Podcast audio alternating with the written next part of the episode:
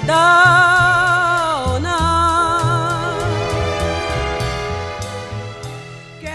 Fala galera, beleza? Aqui quem fala com vocês é o Pedro, trazendo para vocês mais um HQC Roteiro Podcast, o podcast de quadrinhos aqui da Rede Iradex de Produções Associadas. Hoje indo para muito longe, na verdade nem tanto assim, na verdade só pegando o ônibus e chegando lá por onde a minha queridíssima amiga Brenda Maria mora. Brenda que há muito tempo não apareceu aqui pelo HQ Sem Roteiro e tá matando a saudade, não é isso? Amigo, dois segundos eu chutei o copo. chutei o copo de água e eu enchi a galera da sala de Isso eu não vou tirar, tu sabe, né? Não, mentira. Isso Que vai estar na gravação com certeza.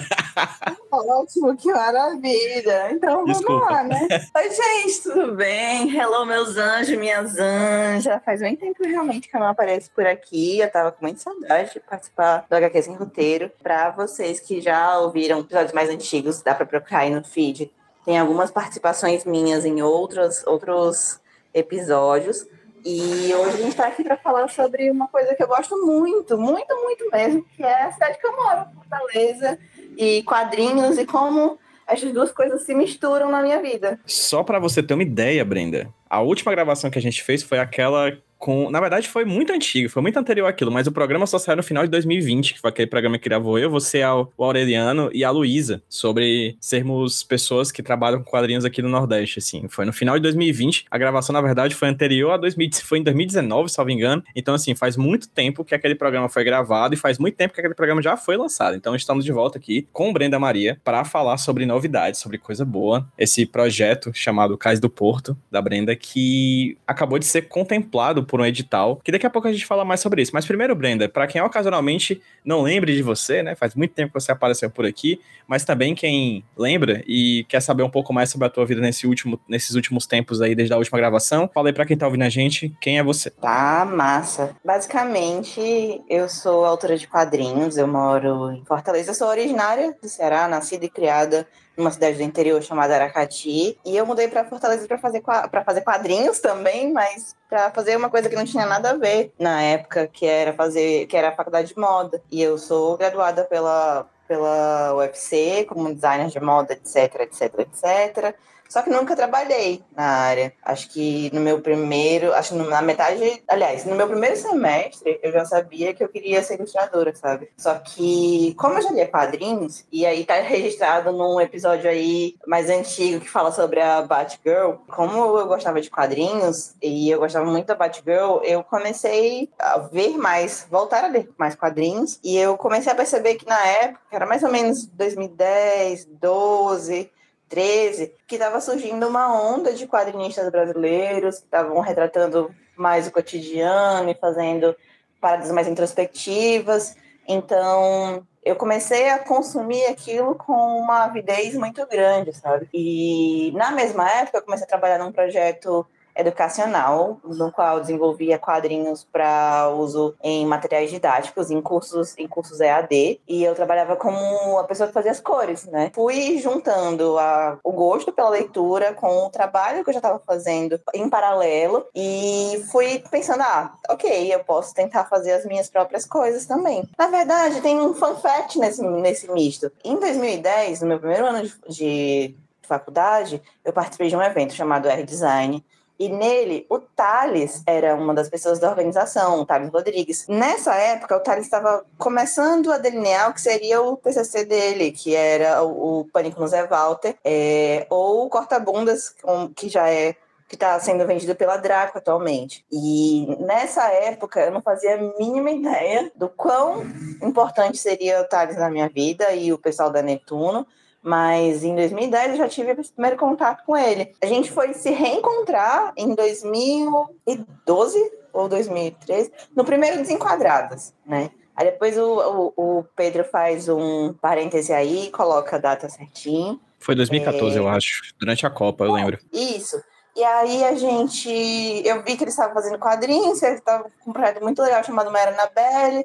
Eu já estava gostando, eu já estava pensando que eu queria fazer e tal, só faltava um empurrãozinho final. Aí acabou que nos juntamos, eu, ele, o Márcio e a Débora, e a gente formou um coletivo chamado Netano Press para fazer quadrinhos e ir para feiras aqui em Fortaleza. Na época, a gente não tinha é, feiras locais de quadrinhos, né? Tinha os eventos maiores, tinha a CCXP, tinha o FIC, tinha algumas outras feiras começando a se tornar mais encorpadas em outros estados, mas no Ceará, e especificamente em Fortaleza, a gente não tinha um, esse processo, sabe? A gente e aí a gente foi para feiras de roupa, feira de comida, feira de várias coisas para tentar vender os nossos materiais, né? E em 2015 eu lancei junto com a Débora o meu primeiro quadrinho, que era uma zine bem pequenininha mesmo, chamada Como Sobreviver à Terra da Luz, no qual a gente tinha quatro amigas que eram membros de, membros de uma banda de rock e estavam indo para show, para um show, mas ela, ao mesmo tempo elas eram bruxas e elas eram góticas e elas estavam paradas com, no, com uma Kombi quebrada no meio da Bezerra de Menezes. Já aí a gente já começa a trazer elementos do cotidiano de Fortaleza para dentro daquilo que a gente estava produzindo, sabe? Desde então, eu não deixei mais de ter é, esses elementos dentro da minha narrativa, porque eu sempre fui o tipo de pessoa que gostava de ver a nossa identidade nas mídias, sabe? Eu tinha crescido consumindo muita coisa que tinha é, sotaque de São Paulo, ou que era estereotipado cearense, é, ou nordestino, né? Achava, eu comecei a achar que era massa poder mudar um pouco a visão das pessoas sobre o que era produzido aqui e contar a parte engraçada de viver aqui, mas também contar os dramas, as, as diversões, as coisas que podem ser bacanas de você morar fora do, do eixo tão conhecido Rio-São Paulo, Sudeste, etc. Tu falou vários nomes aí que já apareceram algumas boas vezes aqui pelo HQ Sem Roteiro. O Thales, o Márcio, a Débora, enfim, são pessoas que estão muito presentes aqui no, no HQ Sem Roteiro, porque estão muito presentes no quadrinho cearense contemporâneo, assim. Você é um desses nomes, né? Você é uma pessoa que, que há muito tempo tem um público bem interessante na internet, desde o tempo de Tumblr, agora passando por Twitter, Instagram. É interessante ver a tua jornada, é interessante ver a teu, tua trajetória, é e é interessante ver tuas histórias também, que são histórias daqui, com sotaque daqui, com jeito daqui, com cores daqui. Acho que um dos programas mais legais que a gente já gravou há um tempo atrás foi um sobre cores, por exemplo, a queridíssima Cris Petter, saudade Cris, aquele beijo, é, sobre exatamente colorização de quadrinhos, né? Faz muito tempo que rolou e tudo mais, e você trabalha com cores já com certa, com certa facilidade há muito tempo, né? Tinha o Rainer também nesse programa, é, e aí eu lembro que foi um programa muito divertido. Então a gente só fazendo os, os cortes para clique aqui e ouça esse episódio. Mas é, todos os programas que estão sendo citados aqui vão estar tá, vão tá no post do podcast lá no hqsroteiro.iradex.net e também na parte de interessantes desse podcast que você acabou de baixar no seu agregador de podcasts. Hashtag Ed. Mas sim, eu comecei a trabalhar com de quadrinhos em 2012, sabe? Eu só lia, mas eu gostava de, de observar como os coloristas faziam os processos. Eu, particularmente, tenho uma tendência a gostar de coisas um pouco mais, menos super-heróicas em termos de colorização de quadrinhos, com todas aquelas sombras e shades e iluminações que fazem parecer realista, mas não é realista ao mesmo tempo. Eu, eu, particularmente desenvolvi um desgosto por isso. Então eu comecei a tentar retratar de uma maneira mais, mais simplificada e mais voltada mesmo para a leitura guiada, para tipo as cores guiarem a leitura dos olhos dos leitores é, através do meu processo, né? Só que quando eu comecei, eu era muito mais ilustradora, né? Tipo, eu não tinha noção é, nenhuma de quadrinização, de roteiro. Precisei e eu ainda acho que ainda preciso de, de sempre reforçar, sempre ler mais e sempre estudar mais sobre isso, porque construções de narrativa são situações muito complexas. Você que sabe que, que dá aula sobre quadrinhos também, é, entende que fazer um, uma história acontecer, ela não é só, tipo, ah, desenhei aqui uma coisa, coloquei qualquer cor e pronto, tá massa. Não, não. Envolve muito da doação do seu, da história que você quer contar e de como você consegue representar isso com desenho sem se tornar repetitivo e monótono. Envolve muito da sua percepção de como as cores vão influenciar na, na cena e as cores definitivamente são elementos que fazem a gente emergir dentro de uma história, tanto quanto o roteiro, tanto quanto os desenhos. Nesse processo, começar como colorista, ele foi muito importante para que eu pudesse dizer, ah, beleza, se eu estou aprendendo isso aqui, então eu posso aprender um pouquinho mais sobre desenho, posso aprender um pouquinho mais sobre roteiro, posso aprender um pouquinho mais sobre paginação, sobre layout, sobre thumbnail, sobre todo o processo de criação. Acho que o fato de ser uma quadrinista independente, ele me fez abrir os olhos para que para entender o quanto cada etapa do processo é importante para que uma obra final seja seja bacana, sabe? Eu lembro que um paralelo, que não sei se foi a Cris ou foi o Rainer que falou durante a gravação, pode ter sido até você, porque eu não lembro, faz muito tempo que a gente gravou, é a ideia de que cor de um quadrinho, né, a colorização de quadrinho, seria mais ou menos como uma ambientação da trilha sonora, assim, né? Se você não colocar uma trilha sonora adequada num, adequada num filme, você acaba quebrando, né, o clima de uma cena muito impactante ou bem humorada ou coisa do gênero. E a Coel tem uma certa característica, assim, fazendo parada bem grosseira, obviamente, né, não é exatamente diretamente a mesma coisa, mas é como se fosse a lógica da ambientação mesmo, assim, é um clima que se cria a partir das cores, né? Basta ver você comparar mesmo quadrinhos em preto e branco que depois são colorizados, ou quadrinhos colorizados que depois são lançados como preto e branco. Isso acontece muito em quadrinhos de super-herói, né? Tipo Batman, que você tem aquele Batman preto e branco, ou então versões da Piada Mortal que são em preto e branco e não são coloridos. Então, assim, você tem claramente a lógica de que a cor de um quadrinho ele ambienta as coisas, né? E você trabalhou com isso durante muito tempo e isso acaba reverberando no teu trabalho até hoje. Confere? Sim, inclusive nesses, desde que eu lancei Cais do Porto, eu só peguei trabalho de cor, né? Tem um tempinho que eu tô é, guardando os meus projetos é, para esse ano, meus projetos novos, e é demais. Não, não, é, é, acho que foi a melhor correlação que, que possa ser feita. Porque sem uma ótima sonorização, tipo, Star Wars não seria Star Wars, sabe? Matrix não seria Matrix, ou Senhor dos Anéis não seria Senhor dos Anéis porque a imersão se perde sem, o, sem a ambientação. Perfeito. Então, vamos falar de Cais do Porto, Brenda. Vamos se dedicar um pouquinho a falar sobre essa obra e falar sobre as coisas que se desdobram a partir dessa obra, né? Porque eu acho que tem muita coisa que pode partir disso. É, só para constar, esse papo está acontecendo nesse momento em que a gente grava, não que você está ouvindo, durante uma tarde e um domingo, porque a Brenda é do meu tipo de pessoa. Ei, bora gravar? Bora. Quando? Hoje. Beleza, que horas? Três, é, três da tarde. Fechou, acabou. Foi assim que foram os bastidores da nossa conversa para gravar esse papo, assim. Quando eu passo mais de duas semanas para marcar um papo, eu acabo esquecendo. Então eu peço já perdão a todos os convidados e convidadas do HQ Sem Roteiro que até hoje estão esperando o meu retorno. A gente marcou super ligeiro, não foi, Brenda? Poxa, demais! Eu vou dizer assim, vocês que estão aí com, com o Pedro há tempos para querer gravar, vocês digam assim, ei Pedro, bora agora, é mais Me fácil. lembrem, é, por favor, eu sou eu, péssimo. Nesse meio tempo, entre o seu convite e o meu dizer sim,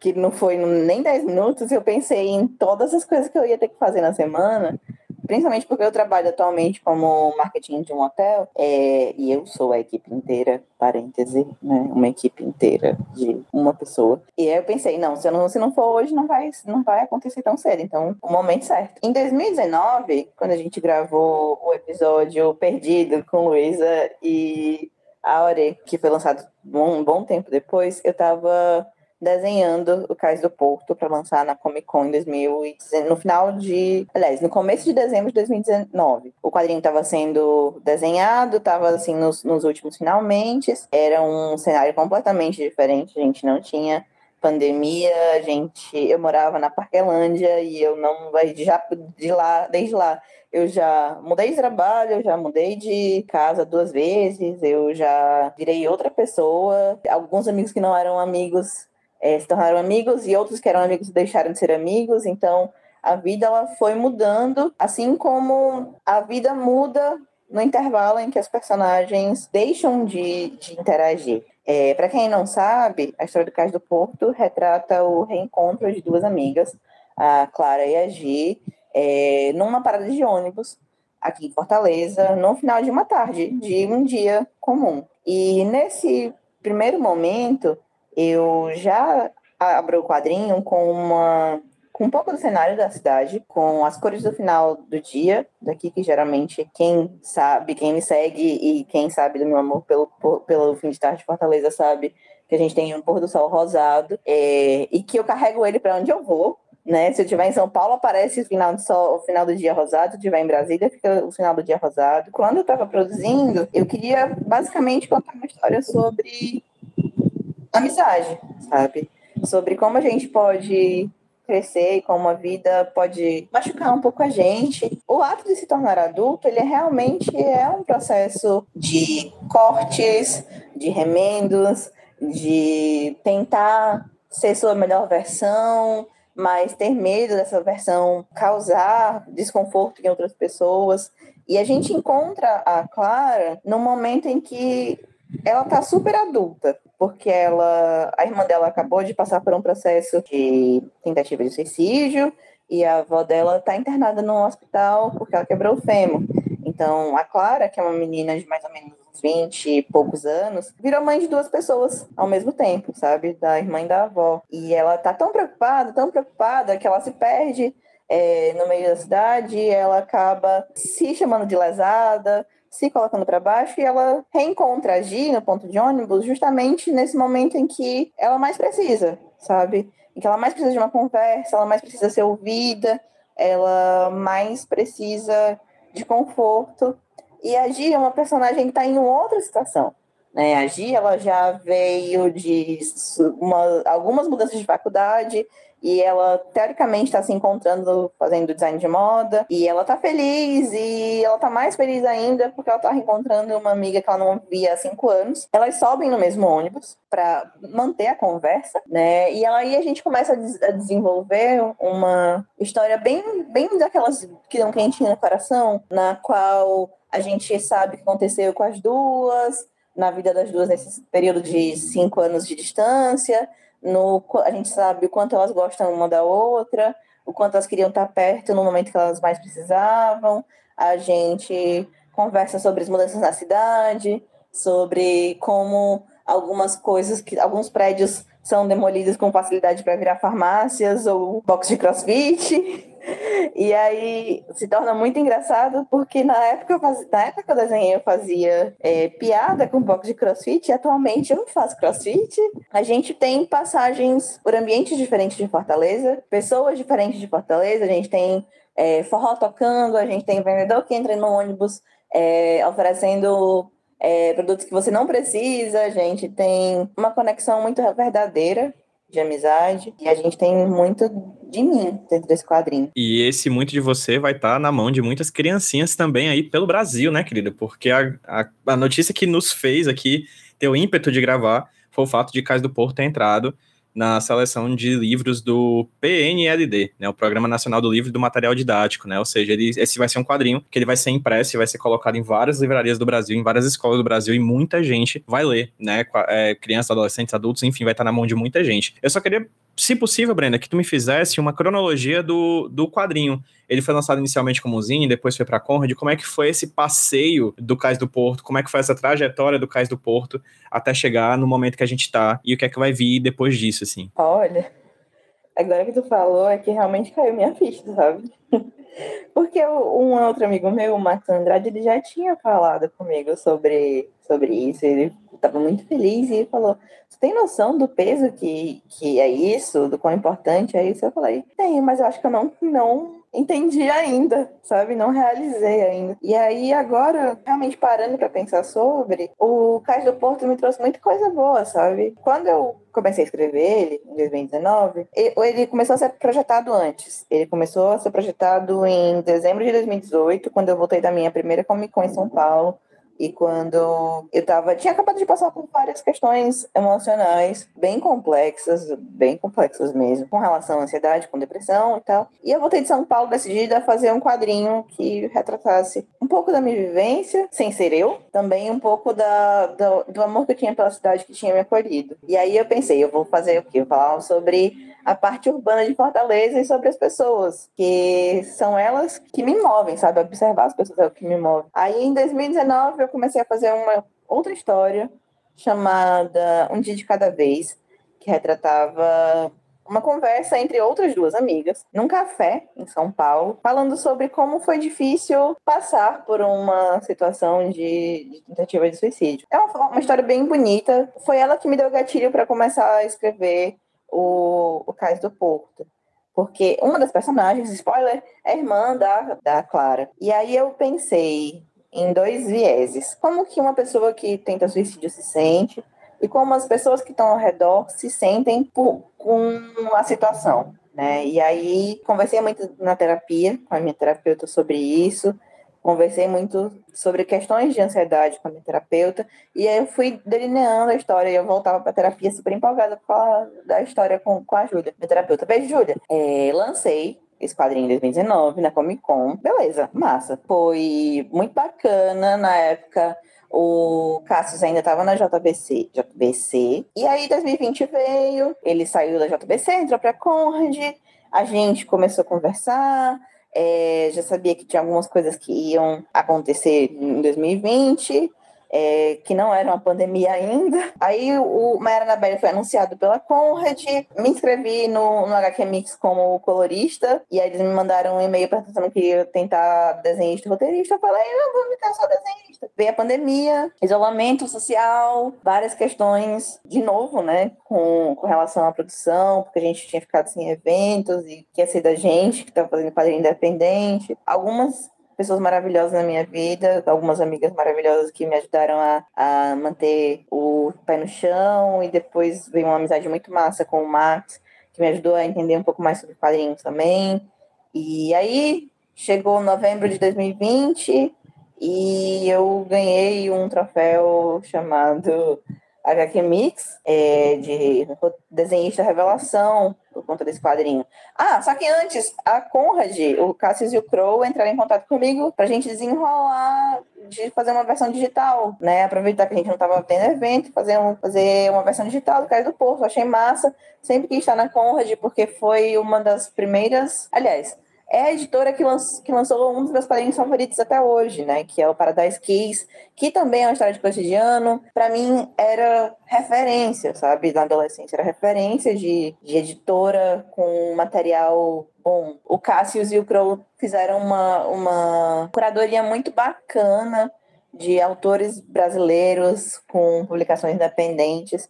E eu tenho. Eu passei até muito orgulho de estar. Junto com ele, sabe? Então, quando veio o HQ Mix de Desenhos da Revelação, eu fiquei, caralho. Desculpa a palavra. Eu fiquei, gente, não faz sentido, sabe? É um quadrinho básico, com poucas páginas. Que ele, é, beleza, tem 50, não, 46 páginas, coloridinho, é colorido, é, é a minha realidade, mas, tipo, na minha cabeça não era para tanto, sabe? Mas desde que ele foi lançado em 2019, o retorno do público, as portas que se abriram, as pessoas que eu conheci, a Conrad e o troféu, sabe? O, até mesmo o convite para conhecer o museu, é o Museu do Transporte Cearense, foram coisas que vieram por conta do Cais do Porto. Não, eu não conseguia acreditar, sabe? Quando você mora, cresce numa cidade pequena, que foi o meu caso, são poucas as opções que você tem, sabe? Pelo menos há 10 anos atrás, 20 anos atrás, eram, eram poucas as opções. E eu tive o privilégio muito grande de estudar numa escola particular na minha cidade e ter professores de português e literatura que me faziam gostar de ler.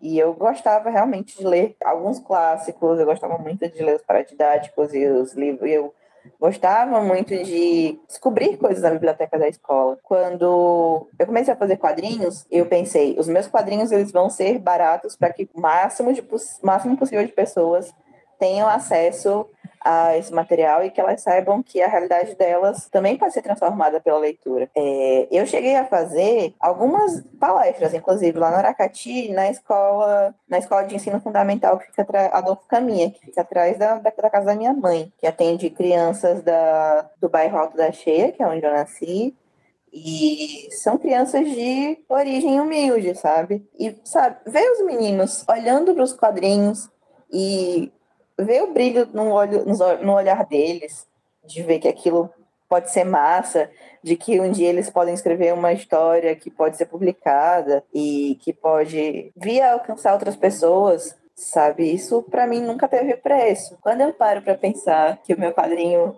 vai poder chegar na mão dessa, dessas pessoas, eu fico tão impactada e fico tão feliz, porque se uma dessas crianças puder ler meu quadrinho e pensar que elas estão se vendo ali de alguma forma e que elas vão que elas podem fazer aquilo também, porque tá dentro, tá previsto dentro do material um vídeo sobre a autora. Isso eu gravei já faz um bom tempo, né? A gente mandou durante o processo. Tem um vídeo com a autora falando de, da minha origem e tudo mais, sabe? Pensar que essas pessoas podem se imaginar no meu lugar e podem querer mudar a realidade delas e tentar mudar a realidade delas, mesmo contra as políticas que a gente tem hoje em dia, que limitam acessos a muitas coisas.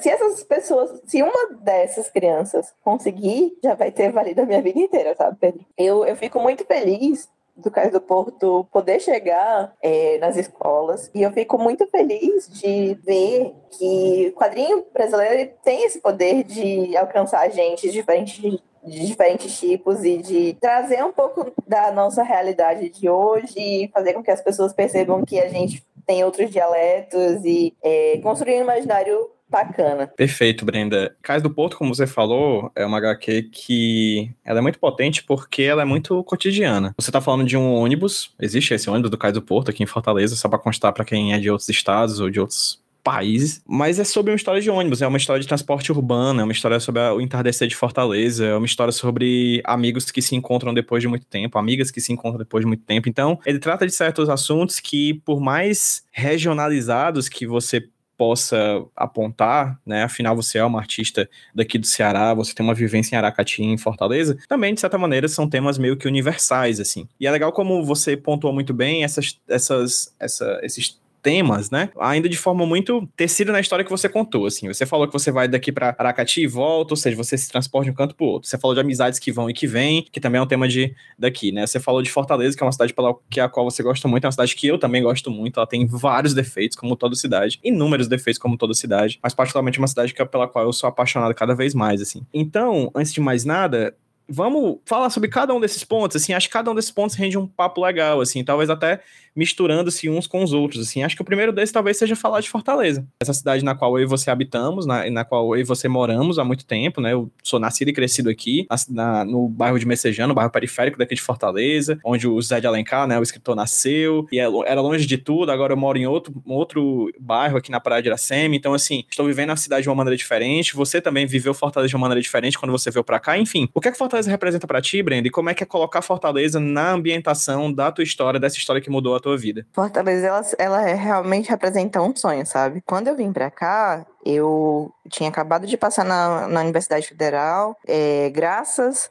também a um projeto de ampliação das vagas, das vagas nas universidades e era um dos primeiros anos de, desse projeto de expansão das universidades no Brasil. O fato de eu ter conseguido e de eu ter sido a única pessoa na minha escola no Aracati que ter que passou para a faculdade federal em 2010 era uma coisa muito insana e muito é, diferente, né? Mas também era o que eu sempre quis desde os meus 11 anos. E, tipo, eu tinha na cabeça que eu ia fazer faculdade de moda em Fortaleza e eu vinha para Fortaleza porque eu queria é, mudar, que eu queria ter algo mais na minha vida, sabe? Que eu não queria ficar presa à realidade da minha cidade, que na época em 2009, 2008, estava ficando cada vez mais atrasada em, em termos de crescimento. A prefeitura não tinha tanta vontade de investir na cidade, sabe? É, e a gente passou por um tempo de, de atraso muito grande. Me entristecia não poder crescer dentro da minha cidade. Até porque naquela época a gente estava no. Vamos dizer, não vamos mentir, a internet ela não era tão massificada assim, o acesso à internet não era tão massificado assim. Era muito difícil. Casas com computadores, com todas as casas com computadores, a gente ainda estava saindo da transição das lan houses para as casas com os computadores. Era mais restritamente, é, financeiramente falando, era mais difícil espalhar as coisas e ver, onde, ver possibilidades de, de desenvolvimento local. Então, eu vim para Fortaleza com a possibilidade de me desenvolver, né, de crescer. E aí eu comecei a morar na Parquelândia e eu morei no mesmo prédio durante 10 anos. E era perto do, do campus do PC e eu passei a admirar a cidade, eu observava a cidade com um olhar assim de uma criança, sabe? Porque aqui, ao mesmo tempo que a gente tem ambientes que lembram cidades do interior, também tem prédios muito altos, tem um movimento de, de metrópole, tem trânsito, tem trânsito, tem os carros, tem uma movimentação de gente o tempo todo, tem as festas, tem as pessoas, tudo muito novo. E eu, eu fui criada dentro de casa, né? Eu não tinha conexão, assim, com outras pessoas. Eu tinha meus amigos na escola, óbvio, mas eu não tinha. Quando eu cheguei aqui, eu tinha 16 anos, 16 para 17 anos, então eu não tinha tantas experiências na vida. Então, aqui em Fortaleza, foi onde eu aprendi o que eu gostava, quem eu gostava, é, por que, que, eu gostava, o que, que, eu queria ser, por que, que eu não queria fazer, não queria ser designer de moda, é, por que eu queria trabalhar com quadrinhos, por que, que eu queria aprender mais sobre a cidade. E eu sempre, sempre, desde que eu cheguei aqui, eu sempre tive costume de tirar fotos das paisagens por onde eu passava. Durante um tempo, eu acompanhei o crescimento do, de alguns prédios ao redor da, da minha do meu apartamento, né? Eu morava num prédio de cinco andares com escada, sem elevador. Mas ao redor, na Parquelândia, foi crescendo uma especulação imobiliária muito grande. Então, eu vi as coisas sendo erguidas, eu vi prédios é, comerciais e prédios residenciais sendo erguidos, eu vi a transformação de algumas coisas em outras. Dentro do Cais do Porto, a gente tem essa brincadeira justamente porque a cidade foi mudando e eu fui mudando com, junto com ela. Eu devo, acho que, meu amadurecimento como pessoa, como artista e como como amiga, sabe? Principalmente amiga dos meus amigos, as vivências que eu tive aqui. Fortaleza me trouxe muitas coisas positivas. Claro, a gente se entristece com o trânsito que não, não é bem planejado, a gente se entristece com algumas coisas, com o saneamento básico que não é tão bem executado, se, se entristece com algumas ondas de criminalidade que acontecem com uma certa frequência, a gente se assusta com isso, é, inclusive, mas a gente aprende a amar e a odiar a cidade em níveis muito grandes. Durante o processo de produção do Cais do Porto, inclusive, eu perguntei às pessoas que sentimento elas tinham sobre a cidade. Sempre tinha muita essa correlação de amor e ódio, de medo e de segurança, de se sentir abraçado pela cidade e se sentir um completamente um completo estranho. Uma das minhas maiores percepções era como a cidade abrigava pessoas de origens diferentes, principalmente no eixo que eu morava. No eixo que eu morava, eu conheci conheci gente de vários outros estados e do interior, e vindo de outros interiores, que vieram para Fortaleza para estudar. E a, assim começou a se construir na minha cabeça a imagem de que Fortaleza realmente era um canto por onde as pessoas passavam e desenvolviam algum tipo de relação, mas que talvez nem sempre elas permaneciam, mas elas carregavam em si um pouco do que a cidade tinha feito por elas?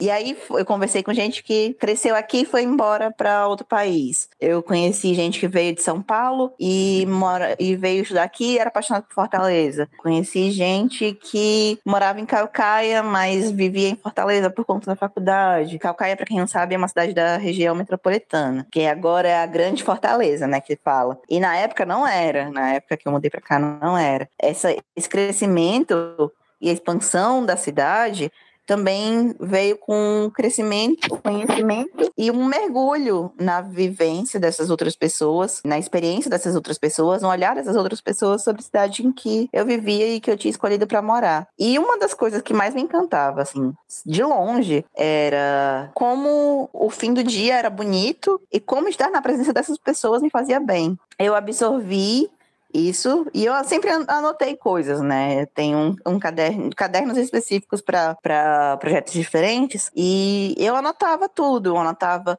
essa percepção das pessoas, eu anotava diálogos, eu anotava coisas que eu via, eu, eu fotografava muito e eu passei a vez ou outra olhar esse caderno e conversar com uma das minhas melhores amigas e com a minha terapeuta sobre a história, e aí a história foi nascendo. Até que, oficialmente, o Cais do Porto veio a ser o que ele é. Fortaleza é meio que esse ônibus, né? Que as pessoas transitam dentro dela, né? Tipo, utilizam a cidade como esse, essa forma de conhecer outras coisas, né? E uma das coisas que você falou que te marca muito e que marca, inclusive, teu trabalho para fora do Cais do Porto são as cores do céu de Fortaleza, né? Esse, esse rosa, esse violeta, esse roxo, né? O, o pôr do sol de Fortaleza é, pode não ser o mais bonito do mundo, assim, eu não sei, eu não vi todos do mundo, mas sem dúvida alguma é um pôr do sol com um sotaque muito próprio daqui, né? Muito belo, é, é diferenciado né?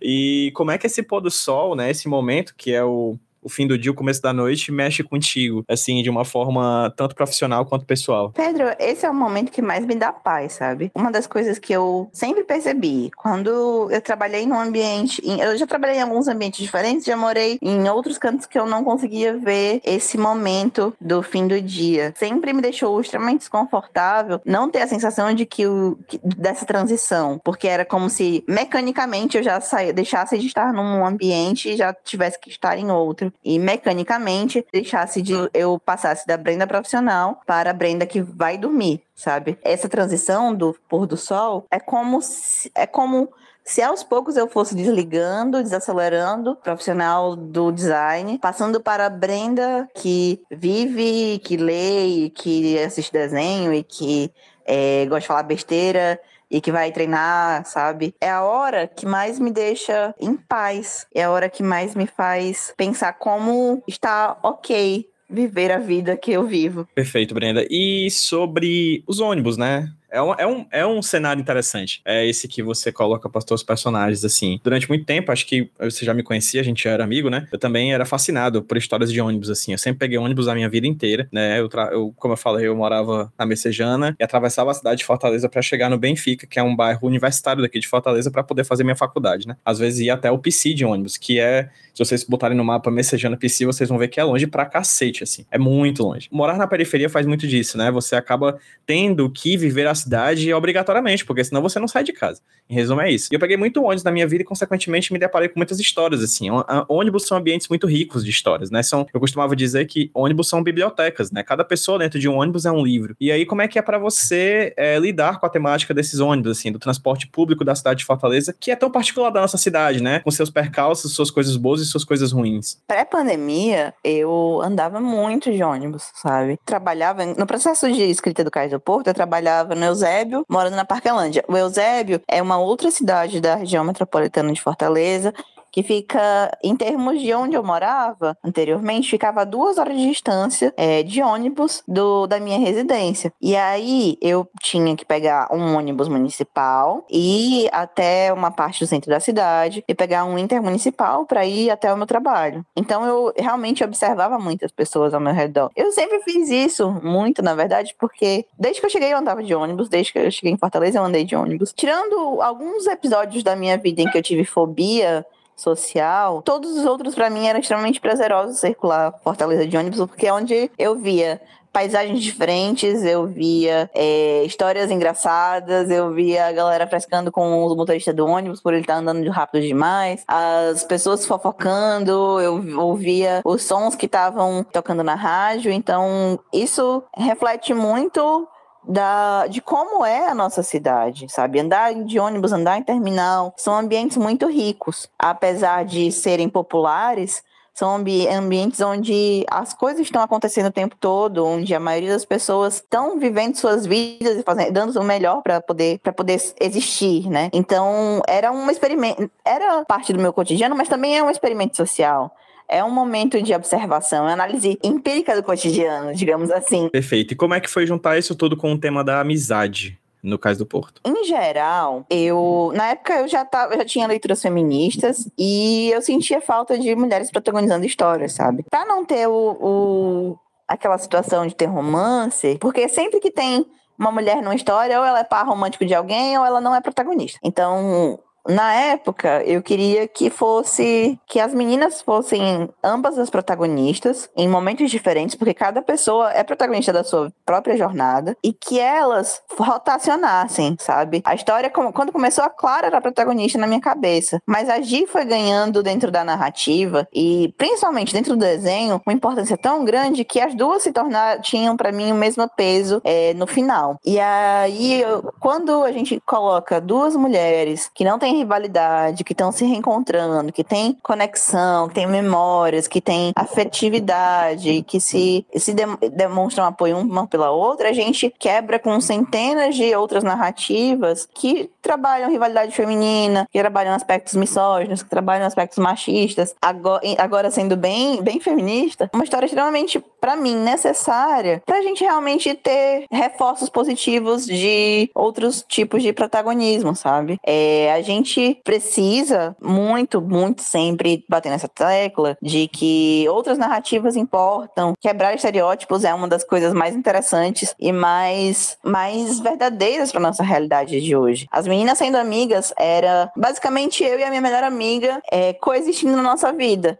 sabe? Rindo das coisas, reclamando das coisas, fazendo piada com, com as desgraças da nossa vida, dando um apoio uma para outra, para cada um, para que a gente pudesse, para que a gente pudesse ser um pouquinho mais e aguentar um pouquinho mais as, as coisas, as comédias e tragédias do nosso cotidiano. E voltando ao tema do PNLD, assim, pelo que você viu, né, a, como você falou, caso do Porto foi lançado de forma digital pela Conrad, e também na época que você produziu ele em formato impresso, muita gente comprou, muita gente do Brasil todo comprou também, né? É, como é que foi para você ver, né, como autora, a receptividade das pessoas fora de Fortaleza, né? De outros estados, de outros sotaques, de outros locais. Como é que foi o feedback, pelo que tu conseguiu perceber, do público, que não é necessariamente o público daqui, também você teve muito público, você tem muito público aqui em Fortaleza, né? Mas pelo resto do Brasil, assim, como é que foi é, ver as pessoas lendo o teu quadrinho as, e entendendo o seu quadrinho e como é que isso voltou para você na forma de feedback? Olha, essa parte é bem curiosa curiosa, porque quando eu comecei a divulgar, tem uma cidade chamada Cais do Porto, no Rio Grande do Sul, e algumas pessoas do Sul achavam que era sobre lá. É, a partir do momento em que pessoas de outros estados foram lendo, pessoas daqui também foram lendo, a gente foi, eu fui recebendo muito retorno de como a história era um quentinho no coração, como a história era,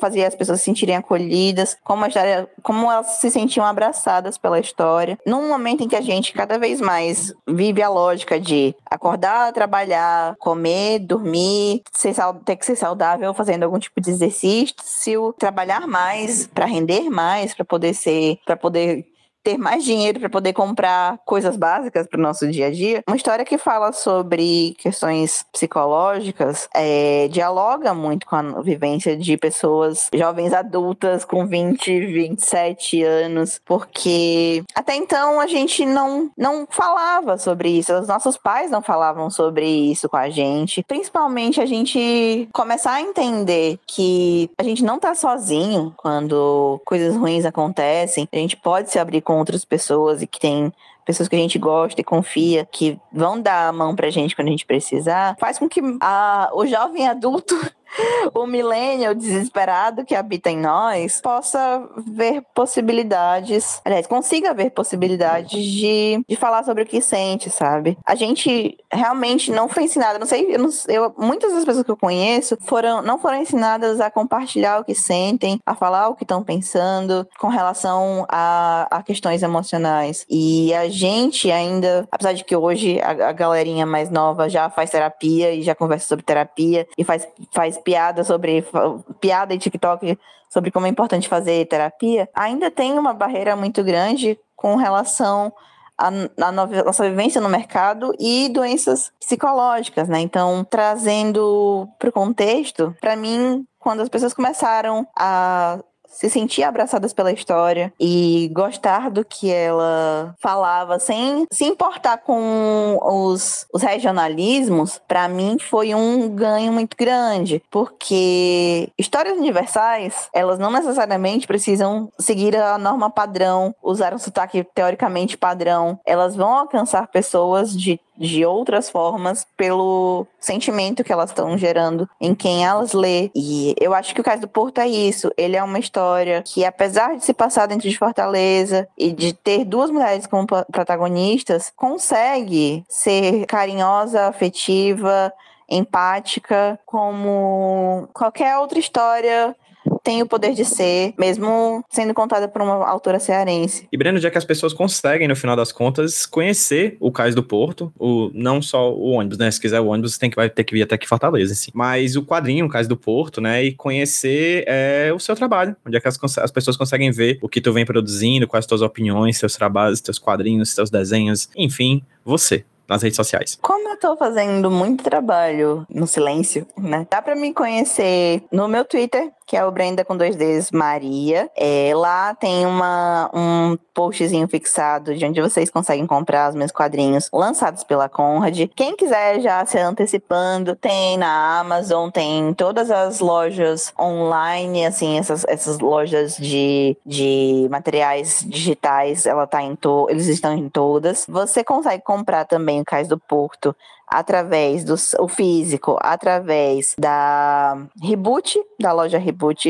daqui de Fortaleza, que é uma comic shop, e eles estão com algumas cópias para vender lá. Enquanto os eventos não voltam, exclusivamente a edição física está lá. Dá para me seguir no Draw Brenda no Instagram, mas eu sou muito mais ativa no Twitter. E eu queria convidar vocês a ver as outras coisas que eu vou lançar esse ano, porque se tudo der certo, e vai dar certo, esse ano vai sair um quadrinho infantil e vai sair um quadrinho de terror. Né? Mais detalhes posso dar, mas todos eles também se passando em, em território cearense, com elementos diferentes e com desafios novos também para minha vida de quadrinista. Bem coisa boa. Garanto. Perfeito. Que para quem ouve HQ esse roteiro já sabe, todos os links que foram citados aqui durante a gravação vão estar no post lá no hqsroteiro.iradex.net e também na parte de links interessantes aí no agregador de podcasts que você acabou de baixar a gente. Brenda, é sempre muito engraçado assim, porque a gente é a gente parece que a gente se encontra nos ônibus da vida, né? Ocasionalmente por acidente assim. Faz muito tempo que a gente não grava junto, faz muito tempo que a gente não conversa, na verdade. Essa é a verdade, já faz um bom tempo, há alguns anos, mais de um ano que a gente não, não trocava uma palavra. E aí quando a gente se encontra, flui tão tranquilamente como qualquer amizade que tá conversando todo dia, assim. Enfim, é um prazer normalmente ter aqui no HQ Roteiro de novo e saiba que as portas estão abertas para você e para os seus futuros projetos também, tá? A casa é sua também. Perfeito, amigo. Na verdade, eu já pensei assim, falar sobre tantas coisas. Eu tô olhando aqui pro Paradise Keys, pro Sunny, para algumas coisas que a, que a Conrad é, lançou ano passado, pensando como quadrinhos podem realmente fazer com que a nossa, nosso dia a dia seja mais leve, assim como conversas com amigos fazem nosso dia se tornar mais leve. Mas uma coisa que eu aprendi muito, muito, muito mesmo é que quando amiga, amizades são verdadeiras, não importa o tanto tempo que elas passem é, sem se ver, sempre vai ser um gostoso, muito gostoso reencontro. E agradeço o convite. Estamos aqui sempre à disposição. Querendo, querendo chamar, você sabe, né? Eu sou gaiata, me meto em tudo. Pode chamar que eu tô eu só aguardando o convite. Perfeito, virão outros aí em breve. Para vocês que ouviram o HQ Roteiro mais uma vez, muito obrigado pela sua audiência. Procure a Brenda nas redes sociais, também procure as redes sociais do HQ Sem Roteiro no Twitter, no Instagram e no TikTok. Tô todo jovem, Brenda, agora. Tô fazendo TikTok também, vocês estão vendo aí. Só não é de dancinha ainda, porque eu sou meio envergonhado, mas vai rolar. Você escuta K-pop também? Eu escuto K-pop, adoro K-pop, Blackpink é show. Enfim, é, muito obrigado a vocês que ouviram a gente. E Brenda, vamos dar um tchauzinho pra quem tá ouvindo nós no 3, 2, 1. Tchau, Eu faço tudo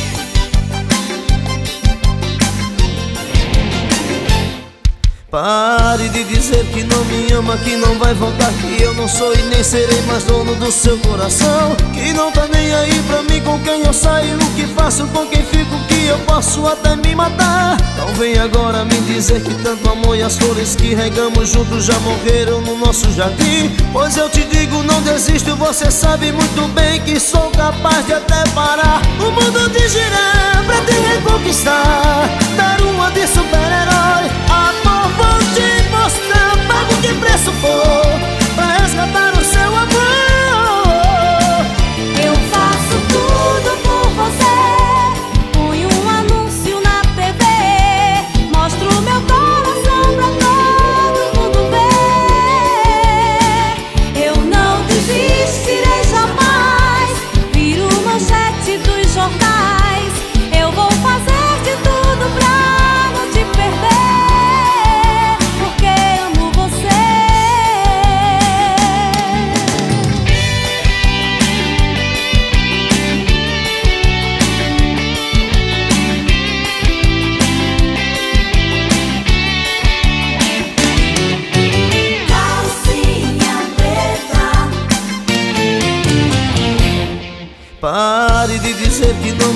que não vai voltar Que eu não sou e nem serei mais dono do seu coração. Que não tá nem aí pra mim com quem eu saio O que faço com quem fico que eu posso até me matar. Não vem agora me dizer que tanto amor e as flores que regamos juntos Já morreram no nosso jardim. Pois eu te digo não desisto Você sabe muito bem que sou capaz de até parar. O mundo de girar pra te reconquistar Dar uma de super-herói. Amor vou te mostrar que preço for pra resgatar